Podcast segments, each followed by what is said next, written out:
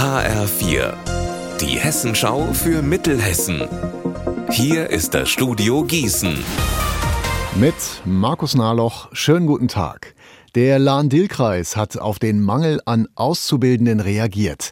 Der Kreistag hat beschlossen, die Berufsschulen in Dillenburg und Wetzlar anders auszurichten.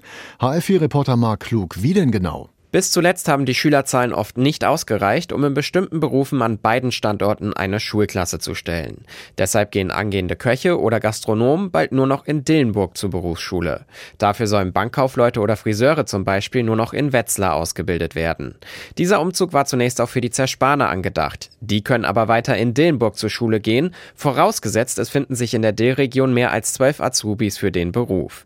Die Industrie- und Handelskammer Lahn-Dill freut sich, dass hier ein Kompromiss gefunden wurde wurde. Sie geht davon aus, dass sich im nächsten Schuljahr wieder mehr junge Menschen für den Beruf des Zerspaners interessieren.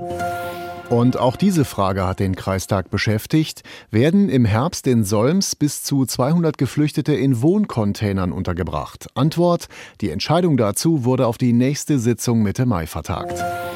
Was man von hier aus sehen kann. Dieser Kinofilm hat sie deutschlandweit über Nacht bekannt gemacht. Die kleine Vogelsbergstadt Ulrichstein. Dort wurde ein Großteil der Szenen gedreht.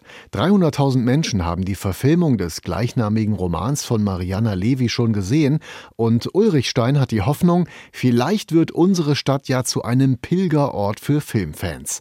HR4-Reporter Klaus Pradella, was ist denn gut drei Monate nach der Premiere daraus geworden? Naja, der Andrang ist bisher überschaubar. Es gibt, wie mir Bürgermeister Edwin Schneider gesagt hat, noch keinen Bustourismus nach Ulrichstein, aber das kann ja noch werden. Und genau deshalb plant die Stadt für den Sommer einige Events, ein Open-Air-Kino möglicherweise vor dem Rathaus, natürlich mit dem Film, was man von hier aus sehen kann. Und dann bemüht sich die Stadt auch noch darum, dass an den Drehorten Tafeln mit QR-Codes angebracht werden. Dann könnten nämlich Besucher dort einige Informationen erhalten und eventuell sich auch kleine Filmszenen anschauen.